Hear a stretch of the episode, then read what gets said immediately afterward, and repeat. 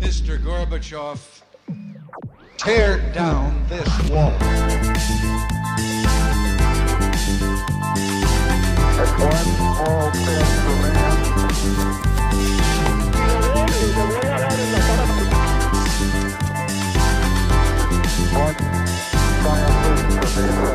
Hola, buenos días a todos y bienvenidos a un nuevo programa de Acaparchando. La verdad que sin duda lo mejor que ha tenido este proyecto en el largo de su historia es la gente que hemos llegado a conocer.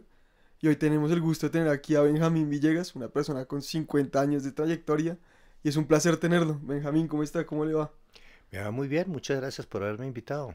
No, a usted por venir y la verdad que, bueno, 50 años en una industria como, pues, que, digamos, persistencia y mucha pasión, me imagino, primero que todo, o qué balance hace usted estos 50 años, así como para, para empezar, porque para uno, para uno le cuesta mantener un trabajo un año y ver que alguien tiene 50 años haciendo algo, le, como que me, me, impactó mucho, la verdad. Evidentemente se necesita tener, eh, que le guste a uno mucho lo que está haciendo, se necesita tener pasión, se necesita tener eh, coraje, se necesita tener eh, persistencia, se necesita creer eh, y estar orgulloso de lo que se hace. Son muchos ingredientes para salir adelante uno en, en la vida y con una eh, actividad eh, que diría que cada día es más difícil como es la, la labor editorial y la labor creativa dentro del medio editorial. Porque, porque le parece que cada vez es más difícil. Porque los libros de todas maneras eh, han venido sufriendo de unos enemigos que se llama toda la comunicación digital, que yo sostengo que no hay nada más frágil que lo digital y que lo que se debe hacer para dejar documentos importantes es imprimirlos y encuadernarlos bien para que sobrevivan a uno y para poder concretar una comunicación y una información y un conocimiento de una manera eh, muy, eh, muy seria y muy de fondo, como es el caso de los libros. En fin, cada día es, eh, es más difícil salir adelante en este sentido, particularmente porque los libros que he publicado en la vida eh, son libros de gran formato, alta calidad gráfica y editorial, que mm, demandan muchísimo trabajo y muchísimo esfuerzo y la coordinación de un equipo de gente especializada en cada uno de los temas, que resulta de todas maneras costoso y producir los libros de esta calidad también es costoso, razón por la cual eh, y teniendo un mercado colombiano, porque mis temas son colombianos, eh, eh, limitado de alguna manera y sin el poder adquisitivo suficiente para poder adquirir el número de libros que se necesitaría que se vendieran al público para poder cubrir los costos que demanda la producción, se necesitan de los patrocinios de las grandes empresas y del sector público también en muchas oportunidades y eso cada vez se ha vuelto más complejo. Pero de todas maneras nosotros seguimos vivos, seguimos luchando, seguimos creando y produciendo libros importantes sobre Colombia y, y esa es la vida que escogí y es la que sigo haciendo. Sí, la verdad que, y la verdad que muy felices nosotros de que esa haya sido la que usted eligió. Y quería, pues, tocar un tema, es de dos cosas. De uno, de lo frágil que es todo en formato digital. Y una cosa que, que usted me decía antes de empezar el podcast es que su libro no es solo un libro, sino que también es un objeto. Es algo que uno le gusta tener en la casa.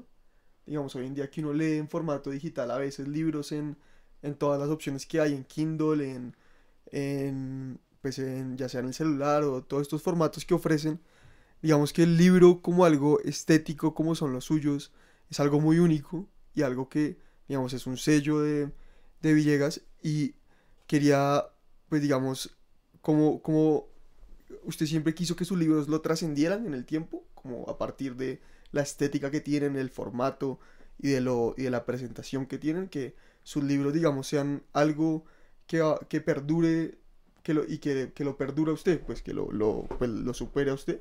Sí, hay varias preguntas, eh, se las comienzo a responder en el, eh, en el sentido de que los libros que producimos de gran formato y alta calidad de gráfica y editorial eh, son adicionalmente al contenido y a la comunicación del conocimiento que transmiten, son unos objetos, son unos objetos bellos, son unos objetos de arte. Yo considero que un muy buen libro es, un, es una escultura en papel con, conocimiento y con contenido interno eh, que, y no me, no, no, no, no pienso que, que, es mal decirlos, son libros que la gente utiliza con muchísima frecuencia para ponerlos como elementos decorativos sobre las mesas de centro, mi abuela, de mi las abuela. salas, en las consolas, eh, en fin. Entonces, eh, son una serie de objetos y como tal los, los trabajo también, los pienso como un objeto bello eh, y útil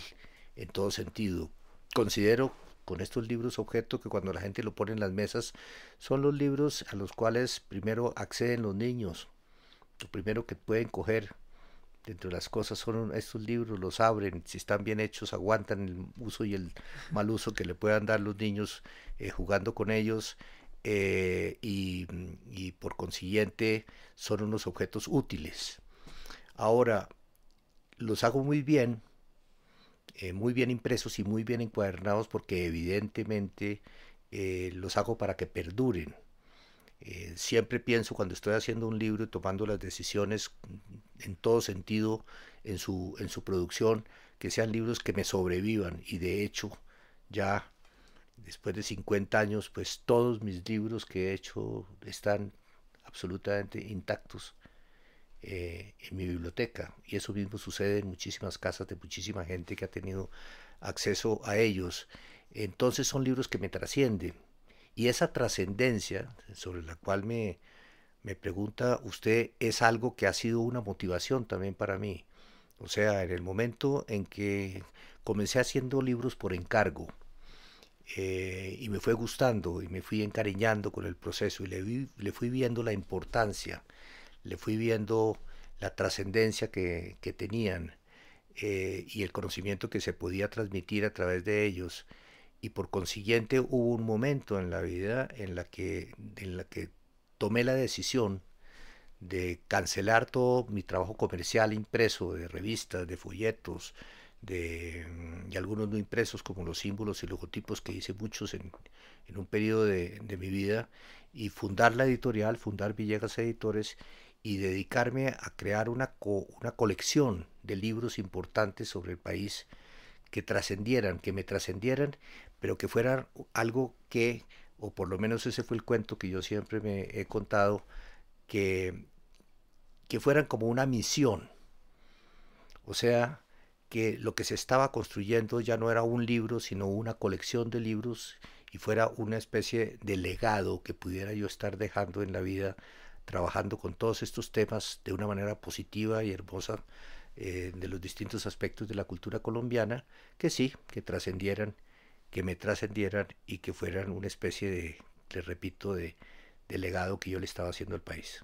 Y ahí quiero, pues, preguntarle por dos cosas. Una es la calidad, en cómo veo, pues, que usted es una persona la cual tiene un énfasis muy importante en la calidad y creo que eso lo hemos perdido. Creo que, pues, creo que mi generación pensamos mucho en que todo sea fácil, rápido y escalable a toda velocidad y hemos perdido como esa conexión con la calidad de, de, un proceso creativo que es que va más allá de que pues digamos de que lo perdure a uno y que uno se sienta realmente orgulloso porque cada detalle importa.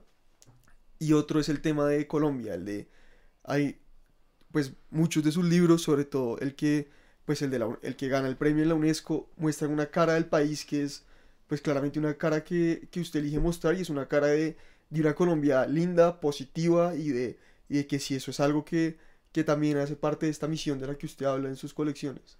Sí, ahí también hay dos temas. El primero, la calidad. Eso ha sido una obsesión mía toda la vida. Toda la vida en todo lo que he hecho y por supuesto en lo que he tratado de plasmar en los libros que, que, publicamos en Villegas Editores. Eh, y la calidad es el resultado de que todo lo que se haga, todos y cada uno de los pasos tengan calidad. Entonces tiene que tener calidad quien los escribe, quien los investiga, tiene que ser fidedigno la información que trae, tiene que tener calidad de quien los escribe o quien los traduce, tiene que tener eh, calidad los fotógrafos o los ilustradores, tiene que haber calidad en la diagramación, tiene que haber calidad en todo el proceso de preprensa y de manejo de color y tiene que haber también calidad en la impresión y en la encuadernación y muy particularmente en esta última para el tema de la trascendencia que usted me estaba mencionando antes. Y en lo que tiene que ver con, con la belleza, que era el otro punto que me preguntaba, ¿verdad? El, de, el, de, Colombia, el de la cara de Colombia que muestra que es como una una pues como una cara de nuestro país muy muy hermosa y por, por ese lado, pero más por pensado por el lado de, de lo pues la cara de Colombia que usted muestra en sus colecciones. Sí, que no es solamente la belleza, sino que es eh, fundamentalmente eh, la positividad. O sea, eh, a mí me ha tocado manejar y particularmente en todas mis aventuras internacionales que las he tenido desde hace más de 40 años en las ferias internacionales del mundo, en la feria de Frankfurt, en los Estados Unidos, en, en fin, eh, me ha tocado manejar lo que ha sido en muchos de los casos y en muchas de las épocas la mala imagen del país, la mala imagen del país por su violencia, la mala imagen del país por el narcotráfico, la mala imagen del país por, el, por, el, eh, por la guerrilla, la mala imagen del país en muchos sentidos. Entonces, Em, viendo esto, pero siempre de todas maneras desde el principio, he tomado la decisión y ha sido inmodificable que lo que presento es una visión absolutamente positiva del país. Positiva al punto que había ha habido gente que me dice que mis libros son verdades a medias. Y evidentemente el país tiene un montón de problemas, pero yo le he dedicado la vida a mostrar lo positivo, a mostrar lo bello, a mostrar lo importante, a mostrar lo interesante, a mostrar un país eh, de una cultura, un país en paz, independientemente de que haya toda una eh, trayectoria y toda una serie de acontecimientos que no necesariamente lo son. Esa ha sido una consigna que siempre he tenido, la calidad y la positividad. ¿Y por qué estas convicciones tan claras? O sea, ¿por qué, porque todo lo que usted haga tiene que tener una calidad en cada proceso que se nota y porque siempre la positividad, eso porque, porque eligió estas dos maneras de sentir la creatividad y expresarla así. No, no es solamente en términos de los libros, es la actitud personal mía en todo sentido. O sea, yo no hablo mal de nadie, yo no, eh, eh, yo no divulgo nada negativo. ¿Qué sentido tiene? Hay que ser positivo, hay que hablar bien y hay que hablar bien de todo y hay que hablar bien de los demás y hay que hablar bien de lo que haya bien, no hablar de lo que sea mal. Eh, de hecho, existen, desafortunadamente, en la prensa en, en Colombia y en la prensa en el mundo, en que las noticias es cuando hay algo negativo.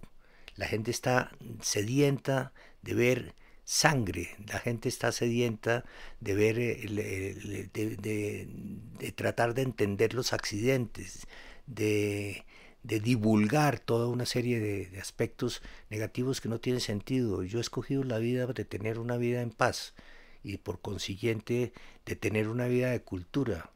Yo no estoy leyendo, yo soy un lector y soy un muy buen lector. Eh, y no estoy leyendo eh, mala literatura, no estoy leyendo negatividad, no estoy, no me interesan las noticias permanentes de los medios de comunicación. Busco mis lecturas, busco mis temas y por, y por supuesto busco mis autores que están en el mismo pensamiento de que hay que divulgar lo positivo, de que hay que hablar bien del país y que hay que mostrar lo bueno que tenemos porque es mucho lo bueno que tenemos y muy por encima de todas las cosas negativas que también paralelamente están sucediendo. ¿Y usted cree que como sociedad hemos, pues como que hemos hecho, digamos que hoy en día nos enfocamos mucho en lo negativo y en cosas de calidad baja, digamos en la propia ropa que nos ponemos, que son pues el concepto de la, de la moda rápida, eh, de que todo sea desechable, ¿Cree que estamos en un punto en el que, pues en Colombia y en el mundo, en el que nos enfocamos primero en noticias malas, en expresar mensajes de, de creo que de indignación constante y también de que hemos, inclusive que creo que con la comida se ve mucho, que hemos, digamos, comprometido la calidad mucho en, en nuestro día a día, que ya, ya no tenemos esa, esa exigencia ni con nosotros mismos. Mire, no, no le entro a conceptuar sobre ese tema porque es decir, eh, cada uno el libro de hacer, como dicen, de su capa un Ok. y, y- trastear por ahí un candelero. No. eh, de hecho, yo mismo he tenido distintas etapas en la vida. eh, y de hecho también fui joven y, viví dentro de un, en distintas etapas eh, con aparentemente con, con muchísima más eh, eh, aparente eh, espontaneidad. Entonces, ¿cómo se viste la gente? La comida chatarra, no la comida chatarra, no entro a criticarla, simplemente no me gusta la comida chatarra y no la utilizo. Simplemente me gusta sentirme arreglado. Entonces usted me ve aquí que tengo uso no me uso corbata desde el año 1973 y ahorita con la pandemia todo el mundo se quitó la corbata y todo el mundo anda con sus vestidos pero con los, los cuellos que se le tuercen aquí, le sale la camisetica un pedacito allá, se ven absolutamente desarreglados. Yo tengo mi ropa de toda la vida que cuido, me gusta sentirme bien, me gusta vestirme eh, elegante y no critico a los que no lo están. No tengo ningún, in- no tengo ninguna, no, eh, tengo mis tenis por supuesto y los uso a veces los fines de semana, pero no critico el que a la gente que anda en tenis simplemente no los uso.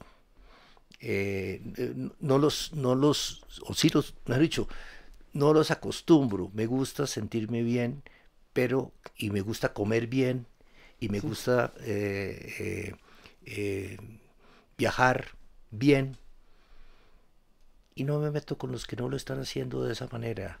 Eh, a todos nos va pasando la vida y estoy seguro que muchas de estas personas que de alguna manera caen en estos hábitos de este momento, producto o de su falta de cultura o de su edad y su espontaneidad en todo sentido, van a ir transformándose y van a ir evolucionando la vida y van a encontrar que las cosas buenas, de buena calidad, son mejores que las de mala calidad y van a seguirlas buscando y eso es válido para la comida, para, la para los vestuarios o para los libros.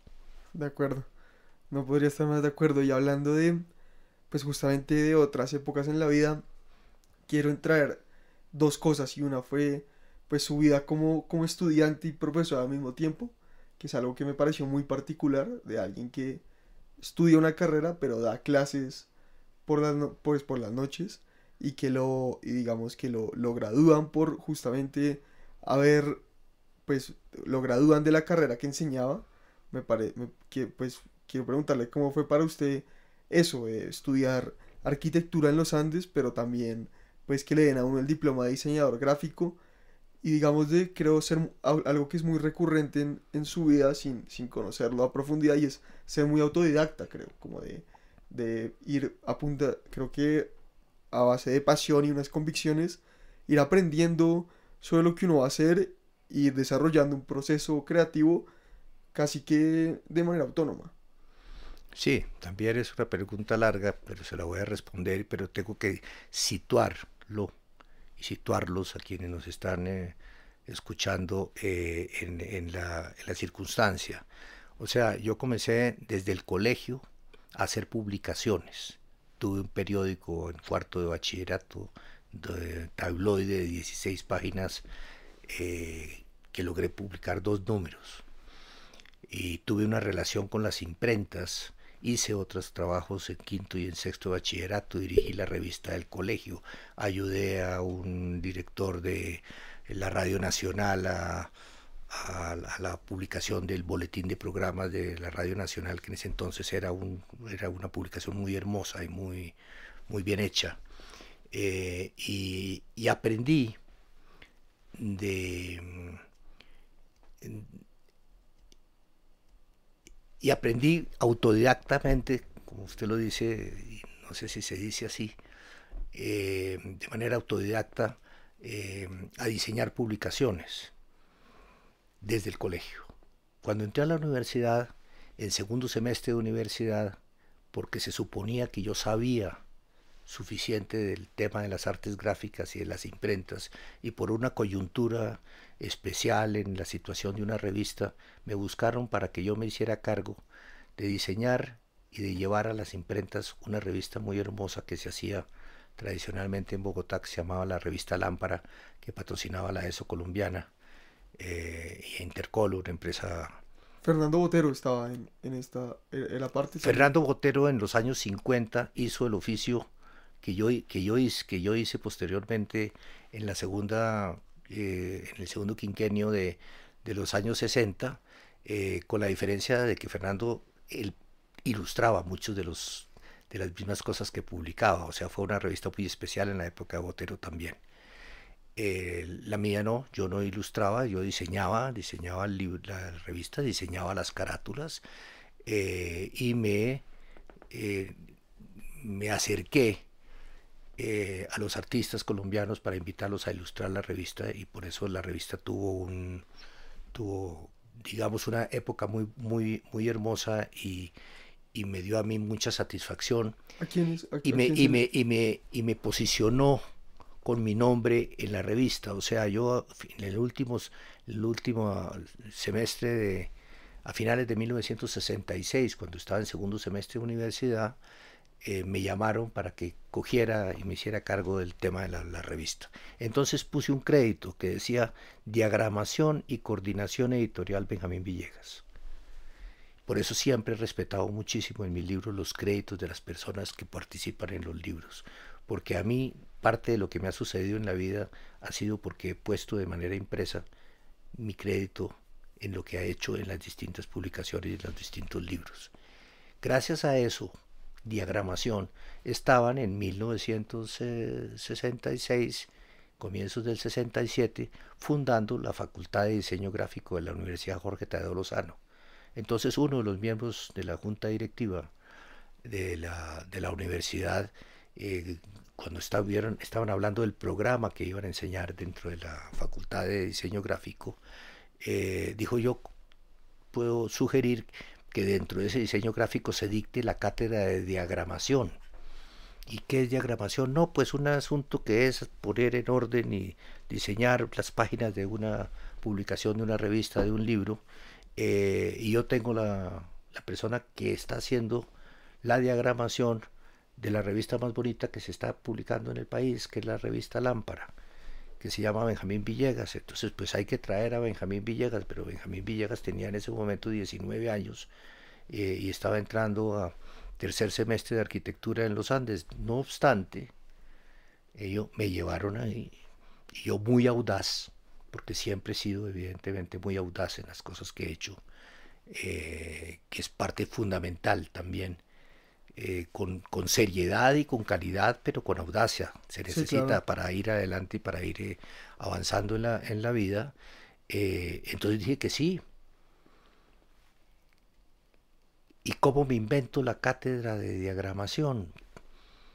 ¿Qué conocimiento previo tengo yo? ¿En dónde he leído sobre diagramación? ¿En dónde alguien me ha enseñado? Nadie. Simplemente era una persona con un buen gusto y con un interés en el diseño. Entonces, ¿qué hice? Me fui a la librería Bujos y a la librería Central y me compré todas las revistas internacionales importantes que había y bellas y entonces cogí por un lado el Time y por el otro Der Spiegel y por el otro lado la revista Life y por otro lado y me puse a estudiarlas para ver cómo es que pensaba la persona que estaba detrás y que había dispuesto las imágenes y los textos de esa determinada manera. Y lo que hice, comenzando mi, mi cátedra de diagramación, fue llevar esas revistas después de haberlas analizado y ponerlas en conocimiento de mis alumnos y llevarlos a que ellos mismos fueran descubriendo cómo eran esas normas y cómo eran esas estructuras y cómo eran esos grids que se llaman esas esas, esas sí, esas em, pautas de diseño de las distintas revistas y comencé a evolucionar de esa manera y, armé una clase muy interesante.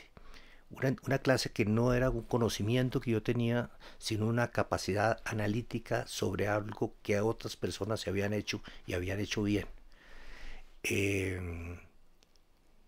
Posteriormente, evidentemente, y a mí el diseño gráfico me ha, lo, he, llevado íntimamente. De hecho, estudié arquitectura porque tenía alguna habilidad gráfica y algún gusto por, la, por las cuestiones estéticas. Eh, entonces, eh, propuse que dictaba otros cursos de diseño, de diseño básico, de diseño gráfico. Entonces fui evolucionando dentro del asunto y no dictando ya solamente la cátedra de diagramación, sino comencé a tomar la clase del taller de, del diseño gráfico ya posteriormente, en el curso del año siguiente, ya lo tuvo posteriormente, al punto de que cuando, cuando se graduó el primer curso con el cual yo había llevado durante cuatro años de alguna u otra forma dentro de la universidad, el rector de la universidad dijo, pero señor, si usted es el que los está graduando, entonces a usted también hay que graduarlo. Entonces me dieron un grado honorífico en, eh, en diseño gráfico de la Universidad Jorge Tadeo Lozano, por la cual tengo diploma de arquitecto de la Universidad de los Andes y diploma de, de diseño gráfico de la Jorge Tadeo Lozano. Ahora, ¿cuál era la tercera parte de su pregunta? Porque ya no no, no, de, pues no, ahora, ahora ya cambiando de pregunta porque, pues tranquilo, eh, quiero preguntarle por cómo ha sido trabajar con, pues hablaba usted de la revista Lámpara, de traer artistas colombianos y justamente pues hablando de Fernando Botero que tuvimos pues la mala, la mala fortuna de perderlo hace poquito, pero de cómo es para usted trabajar con artistas, con, digamos, con el libro, digamos, de Luis Caballero, cómo es ese proceso creativo de compartir con alguien que es pues, gente que es tan buena y de decirles, pues, pero de que también uno tiene mucho que aportar y que se pueden complementar, pero como hace uno para no chocar en, en todo este proceso. Y también quería preguntarle quién lo sorprendió de con los que ha trabajado, quién le pareció alguien creativamente con unas ideas superiores al resto. El trabajo con artistas ha sido uno de los trabajos más eh, motivadores y más interesantes y más gratos que he tenido en la vida. Yo creo que he publicado unos 40 libros de distintos artistas eh, colombianos. El 99% de los artistas que he publicado han sido colombianos, quizá el único que me buscó en algún momento y que es hoy por hoy, por hoy el, artista eh, vivo español más importante que se llama Manolo Valdés que me buscó para que le publicara un primer libro en su ya muy amplia carrera em, en, el arte, pero los libros de artista me han depurado, deparado eh, la, oportunidad de, hacer unos grandes amigos. Eh, la mayor parte, yo creo que el 95% de los libros los he publicado artistas vivos, que ha significado entonces un acercamiento en todo sentido a ellos y a su obra. Eh, porque lo que siempre he pensado como la regla básica del trabajo con un artista es que el artista tiene que quedar contento y que cada artista de una u otra manera relacionado con su arte eh, sugiere el libro que se va a diseñar para él y que se va a desarrollar para él. Eh, y han sido muchos los, eh, repito, los, los, artistas con quienes he trabajado. Eh, quizá el, mi, primero y segundo libros de arte, el primero se lo hice a Enrique Grau, eh, sobre alrededor de un, de un folder, un cuaderno anillado que él llevaba en sus viajes y que se tituló El pequeño viaje del barón von Humboldt, un libro sobre naturaleza colombiana de alguna manera con una serie de dibujos muy especiales de él. Y el segundo, que es eh, que a su vez sobre el cual hice una edición 10 eh, o 12 años después, fue un libro para el maestro eh, paisajista colombiano Gonzalo Ariza, que a raíz de a quien ya conocía por una relación con mi familia, de él, eh, pero con quien establecí una de las mayores relaciones que he tenido en la vida, eh, con un hombre mayor, brillante, eh, querendón de nuestro país, inteligentísimo, discretísimo, modesto y gran, gran pintor, de quien le aprendí mucho.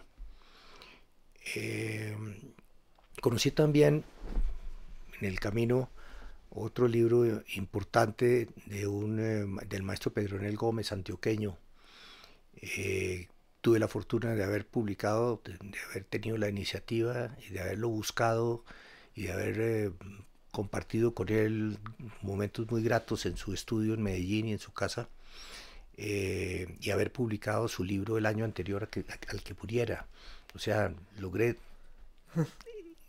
darle ese gusto, ese gran gusto que siempre tienen los artistas o los arquitectos cuando se les publica sus obras, se les hace un homenaje.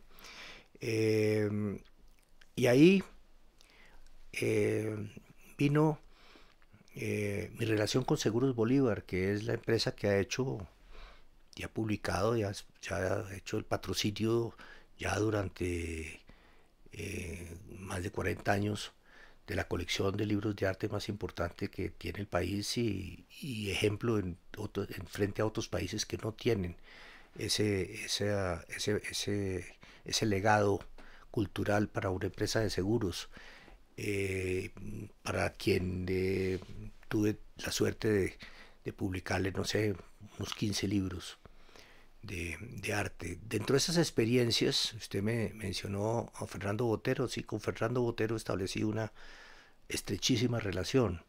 Le publiqué seis libros. Em, lo busqué. Lo busqué en un momento cuando ya tenía un récord suficiente de libros bien hechos.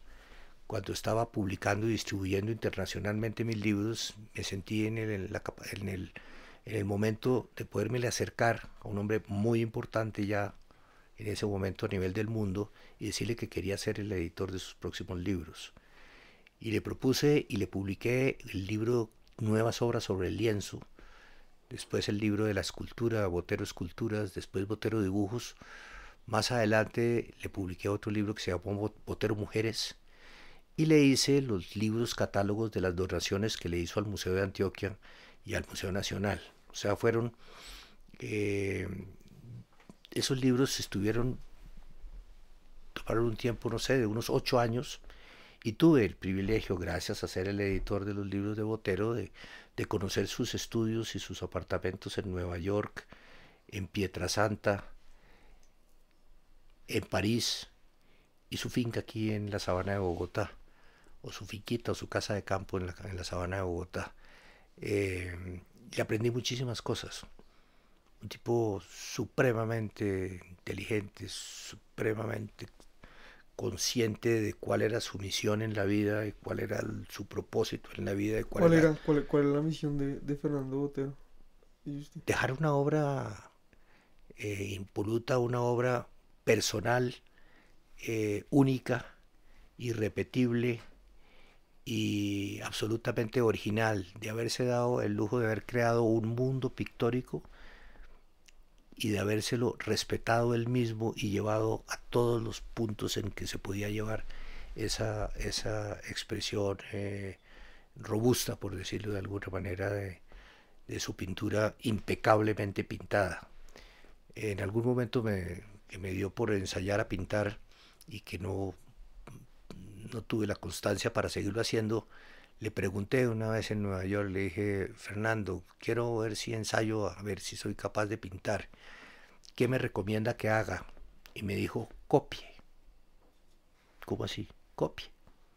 Si usted es capaz de copiar a un buen artista, es capaz de ser el pintor suficientemente bueno para poder llegar con constancia, con trabajo y con talento si lo tiene ser también un buen artista.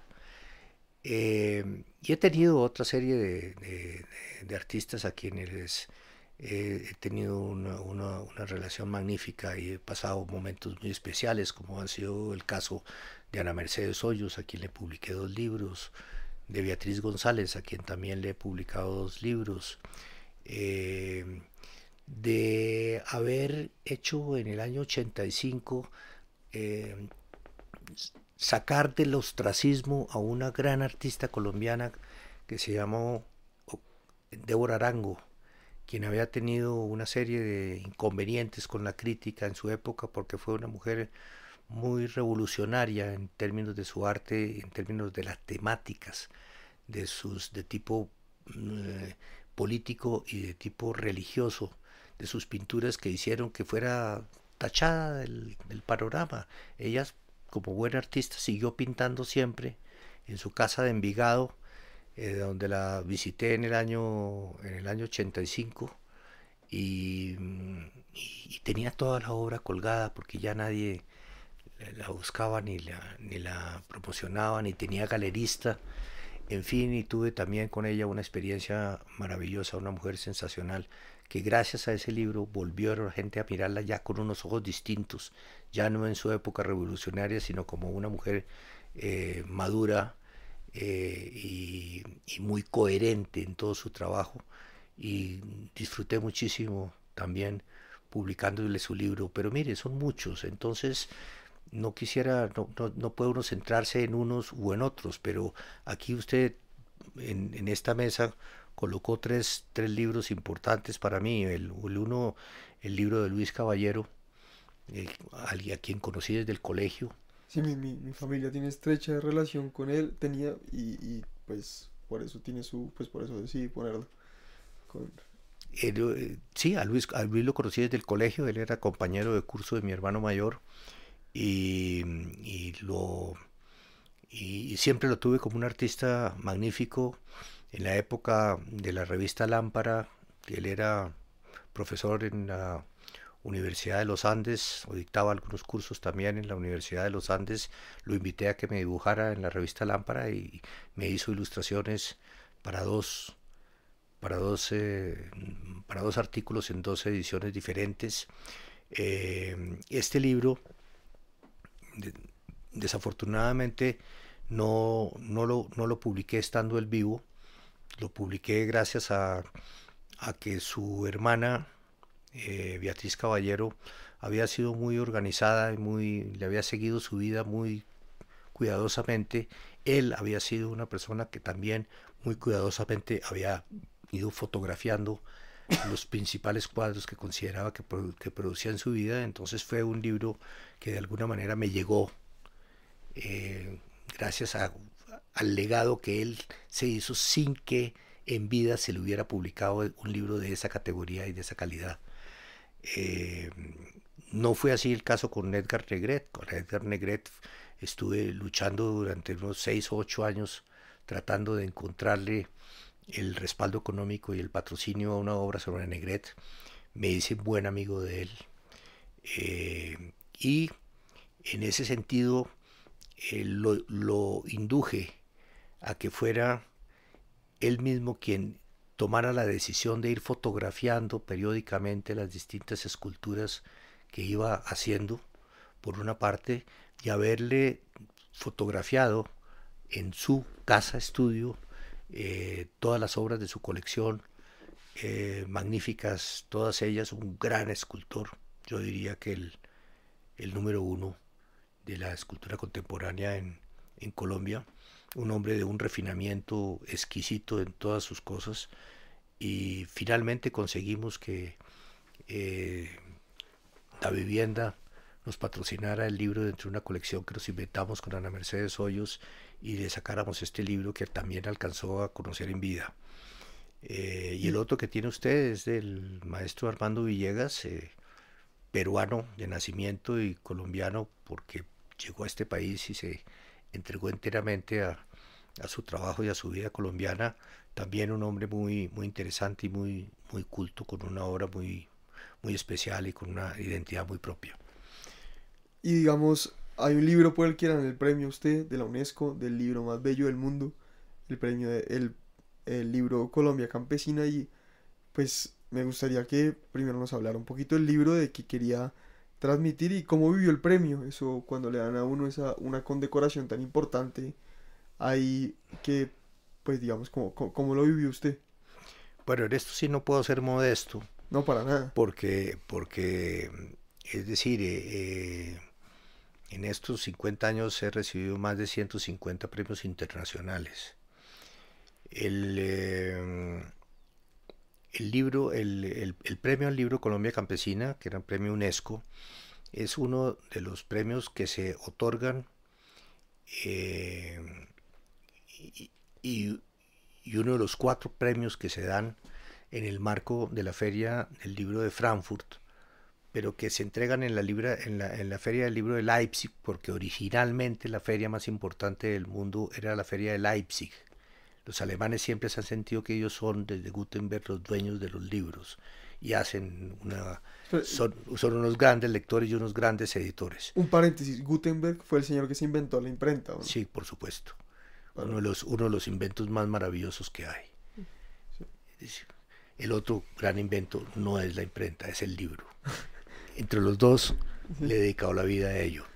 En todo caso, en términos de estos, de estos, eh, de estos premios, en la feria de la Leipzig era, fue la primera feria importante del libro en el mundo, pero con la división de Alemania después de la guerra, entonces pues los alemanes del, del, eh, oeste eh, eh, fundaron o iniciaron la feria del libro en Frankfurt para poder mantener dentro del mundo occidental esa importancia que tenían y realmente pues la feria de Frankfurt se volvió mucho más importante que la de Leipzig. Hoy en día funcionan la una eh, respaldando a la otra.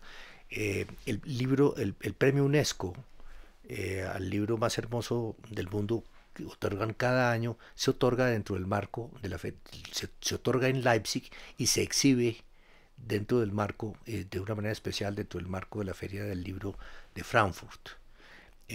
pero los premios más importantes, más que el premio UNESCO, que, que, es muy importante y muy satisfactorio haberlo recibido, son los premios que otorga la Feria de Frankfurt, concretamente una fundación que se llama el Stiftung Buchkunst, que se llama Fundación del Arte Editorial, que otorga tres premios, o sea, una medalla de oro, una medalla de plata y una medalla de bronce, eh, eh, y, una, y un diploma de honor.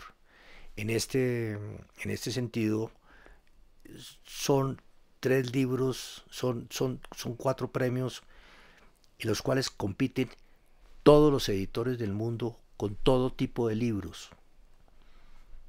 Entonces, en ese sentido, yo pensaría que es más, para mí, más importante haber recibido el diploma de honor por el libro Alta Colombia, El esplendor de la montaña en el año 1996, eh, que el, premio UNESCO eh, que de alguna manera es muy, fue, es, es, importante y fue muy importante para mí y para, y para mi carrera, pero que de alguna manera premian no solamente la belleza del libro, sino lo que significa en términos de esfuerzo cultural. O sea, era un libro de esa calidad, pero era un libro de esa calidad producido en Colombia, Suramérica. Okay. Entiendo. Como el camino transitado. Como el camino transitado para llegar a un libro. O sea, ese libro, Colombia Campesina, no habría obtenido ninguno de los cuatro premios de Frankfurt, siendo un libro muy hermoso y un libro muy bien hecho. Eh, pero en fin, eh, he tenido la, la satisfacción, porque me ha encantado concursar donde puedo concursar. Es una manera de sentir la vigencia que puede uno seguir teniendo en términos de su profesión y de su oficio en la vida.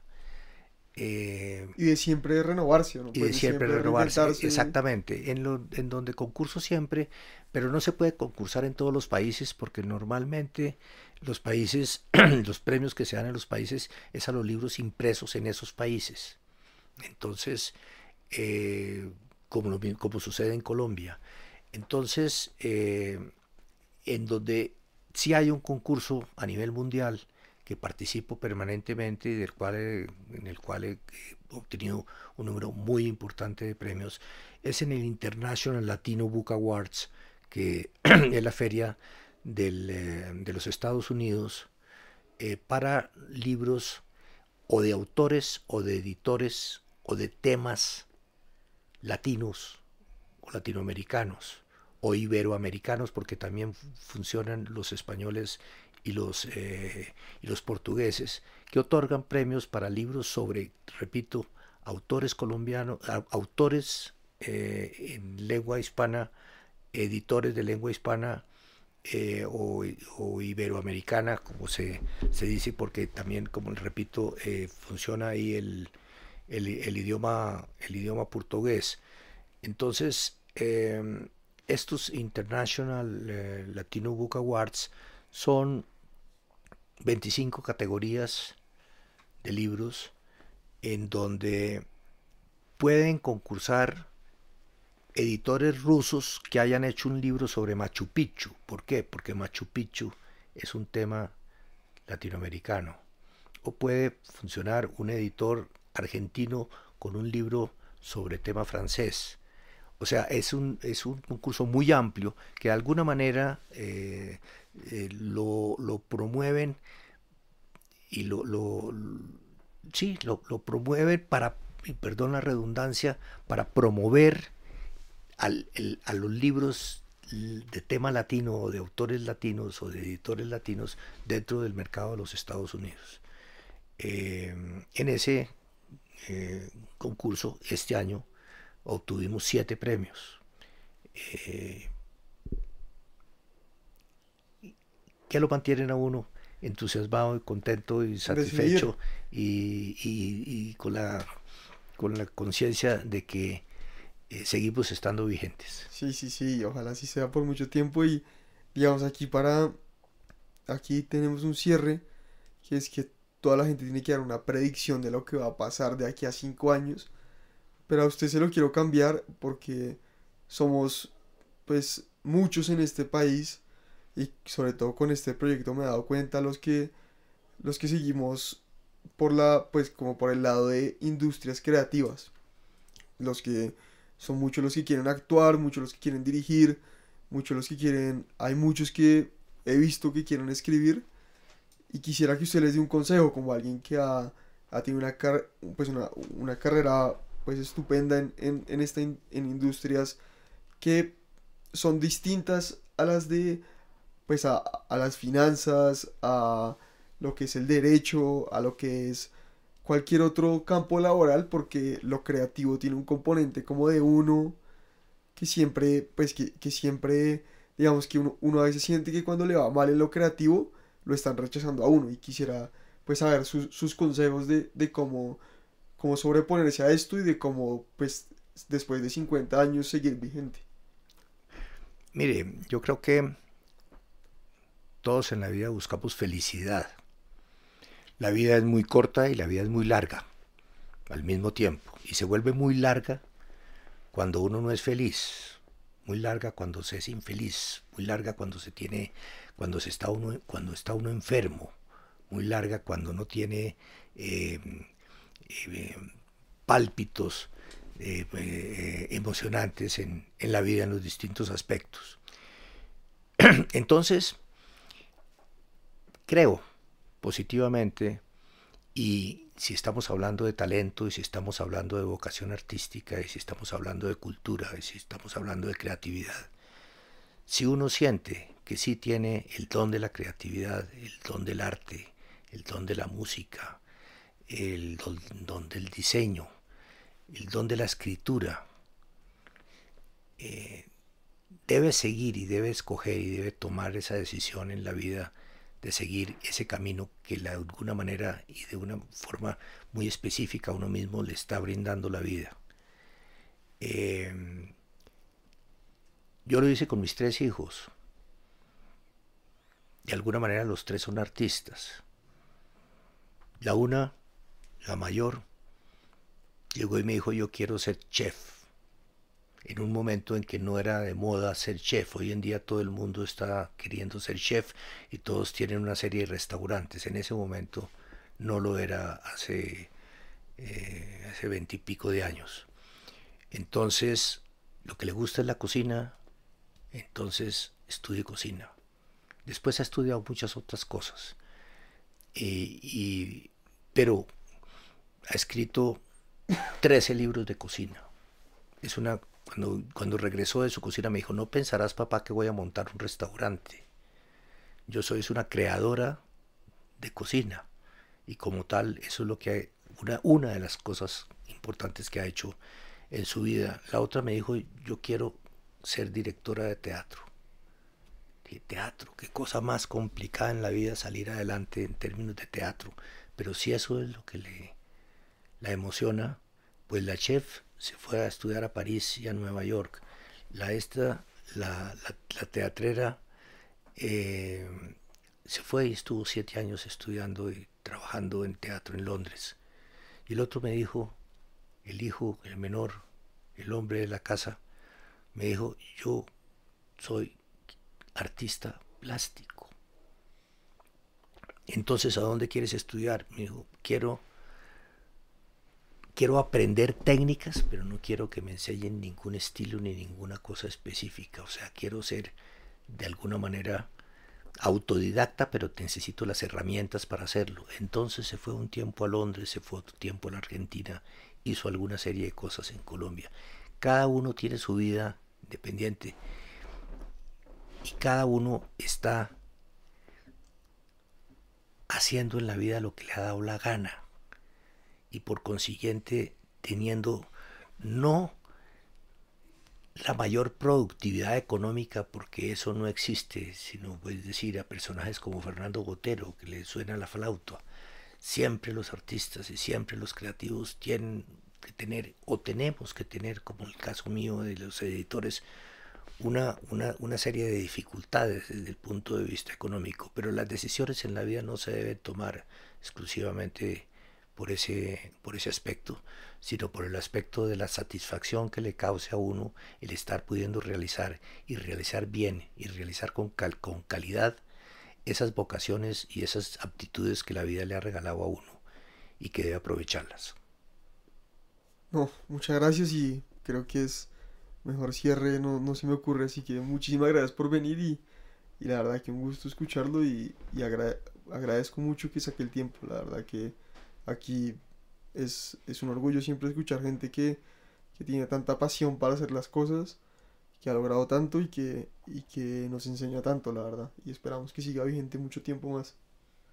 Muchas gracias.